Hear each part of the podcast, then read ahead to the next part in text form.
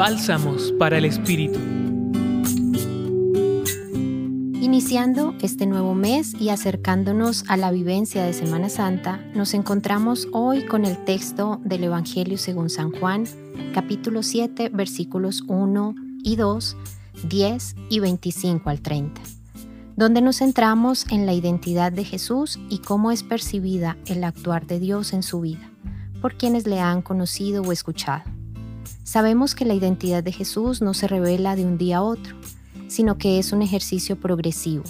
Y tanto en este capítulo 7 como en el capítulo 8 del Evangelio de Juan, podremos ver que Jesús le recuerda a la comunidad que Él ha sido enviado por Dios, afirmación que encontramos en los versículos 28 y 29.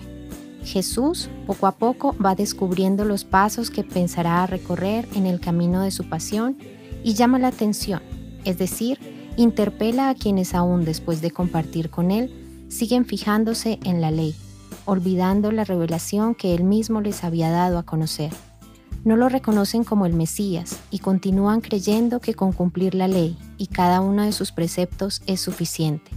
Pero este cumplimiento también incluye el reconocimiento de la acción de Dios en la vida y en la historia de todos. En ocasiones, estos cumplimientos de ley, tradiciones en medio de la rigurosidad solo causan opresión y dolor.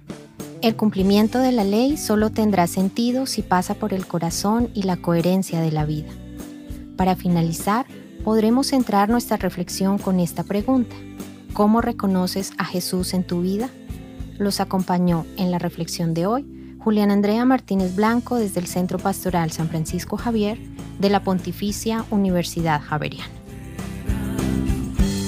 Escucha los bálsamos cada día entrando a la página web del Centro Pastoral y a javerianaestereo.com.